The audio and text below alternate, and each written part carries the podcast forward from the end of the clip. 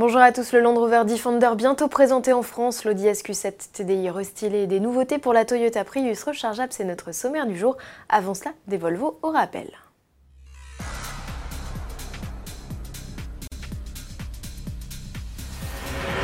Avis aux propriétaires de Volvo, ne soyez pas étonnés de recevoir un courrier vous demandant de faire une halte chez le concessionnaire le plus proche. La firme annonce le rappel de 507 000 véhicules dans le monde, dont 29 000 en France. Un composant défectueux pouvant provoquer un incendie a été repéré dans les 4 cylindres de litre diesel de certains modèles produits depuis 2014. Sont concernés les berlines S60, S80, S90, les breaks V60, V70, V90, les SUV XC60 et XC90, ainsi que la compacte V40 dont la production vient tout juste de s'arrêter à Gand, en Belgique. Land Rover en dit plus sur la présentation de son Defender à vos agendas. L'iconique baroudeur sera dévoilé le 10 septembre lors du salon de Francfort, puis se rendra en France les 11, 12 et 13 octobre 2019. Rendez-vous à la deuxième édition du Jaguar Land Rover Festival sur l'autodrome de Linas Montlhéry en banlieue parisienne pour le découvrir. C'est sur ce circuit qu'en 2015, le mythique baroudeur avait tiré sa révérence lors d'un événement qui lui était entièrement consacré. Avis aux amateurs, il est déjà possible de réserver sa place pour participer au rassemblement. Comptez 15 euros par adulte. Au menu des essais routiers, tout-terrain et même des mini-stages de pilotage pour les 11-17 ans au volant de vrais véhicules Jaguar Land Rover.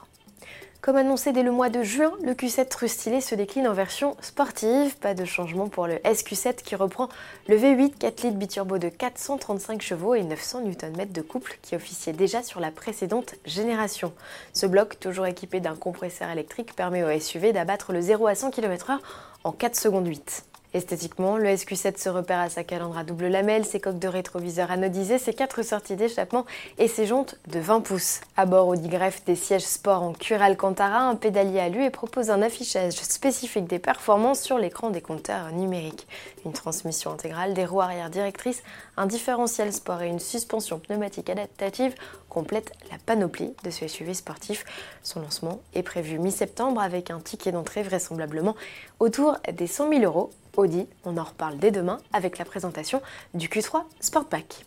Pour finir, deux infos Toyota. La première, c'est l'ajout d'une cinquième place sur la banquette de la Prius hybride rechargeable. Jusqu'ici, une petite console occupait la place centrale. Le constructeur annonce également l'arrivée d'un nouveau noir métallisé dans la palette de coloris et d'une inédite sellerie. Un chargeur à induction fait aussi son apparition. Le configurateur en ligne affiche toujours un ticket d'entrée à 39 750 euros avec la banquette 5 places en photo. Le modèle devrait être lancé à rentrée.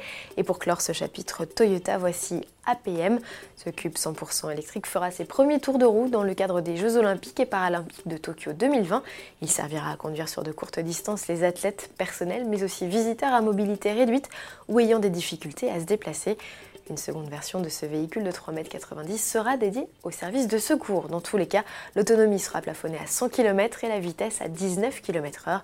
Toyota compte mettre 200 APM à disposition des organisateurs du 24 juillet au 6 septembre 2020. À demain